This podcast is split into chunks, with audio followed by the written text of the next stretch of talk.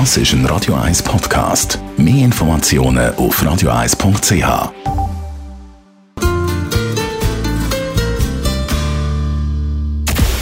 Radio 1 Anti-Aging Lifestyle Academy. Präsentiert von Preta Botte, Ihre Experte für Beauty und Anti-Aging-Medizin in Horge, Talwil und Zürich-Rennweg.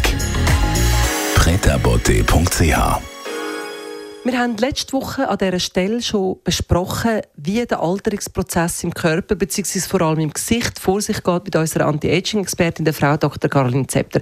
Frau Zepter, Sie haben erklärt, der Schädel schrumpft, aber auch die Muskeln werden ein bisschen lasch im Gesicht. Genau, das, aber es wird auch noch besser. Auch das Fettgewebe, was wir in der Jugend haben, das verändert sich. Und zwar gemeinerweise nicht wirklich gleichmäßig. Manches Fett, was wir gut gebrauchen könnten, nämlich die schönen Bäckchen, die man hat, die einen jung und frisch ausschauen lassen, die verschwinden relativ schnell. Und andere Fettanteile, nämlich zum Beispiel die, die von der Nase zum Mund gehen, die bleiben bis zum Schluss. Und die sind dann auch wieder schön verantwortlich für die Ausbildung der Nasolabialfalte. Also es ist wirklich gemein. Und mit jeder Diät, die man macht, aber auch mit jeder Krankheit, wo man Gewicht verliert, beschleunigt man diesen Prozess. Und äh, das trägt natürlich viel dazu bei, wie das Volumen ausschaut. Und das Volumen, das wissen wir, das macht eigentlich die Jugendlichkeit von einem Gesicht aus. Also Fettpölsterchen können auch ganz etwas gut sein, vor allem eben im Gesicht.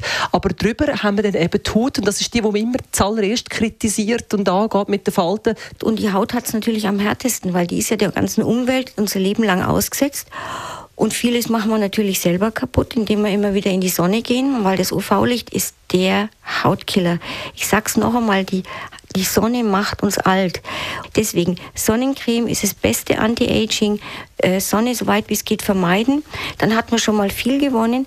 Das Zweite, was halt auch die Haut sehr kaputt macht, ist das Rauchen, weil die Giftstoffe im Tabak die Kollagenfasern schlicht und ergreifend in kleine Stücke hauen. Und die Haut kann sehr, sehr viel reparieren, aber mit der Zeit haut das dann nicht mehr hin. Und Sie sehen das jemanden an, der raucht, man sieht einfach älter aus. Also Sonne vermeiden vermeiden, Rauchen vermeiden ist schon mal ganz, ganz toll. Wenn Sie da noch genügend schlafen, damit die Haut die Möglichkeit hat, sich zu reparieren, nämlich wenn man Wachstumshormon ausschüttet in der Nacht, dann kann man diesem Prozess entgegenwirken. Aber es gibt natürlich auch die sogenannte intrinsische Alterung. Das ist das, was uns genetisch vorgegeben ist. Und da müssen wir dann halt mit den entsprechenden Behandlungen dagegenhalten. Da haben wir dann hier bei uns bei Pret sehr, sehr viele gute Ideen, mit Behandlungen, die einfach die Selbsterneuerung aktivieren.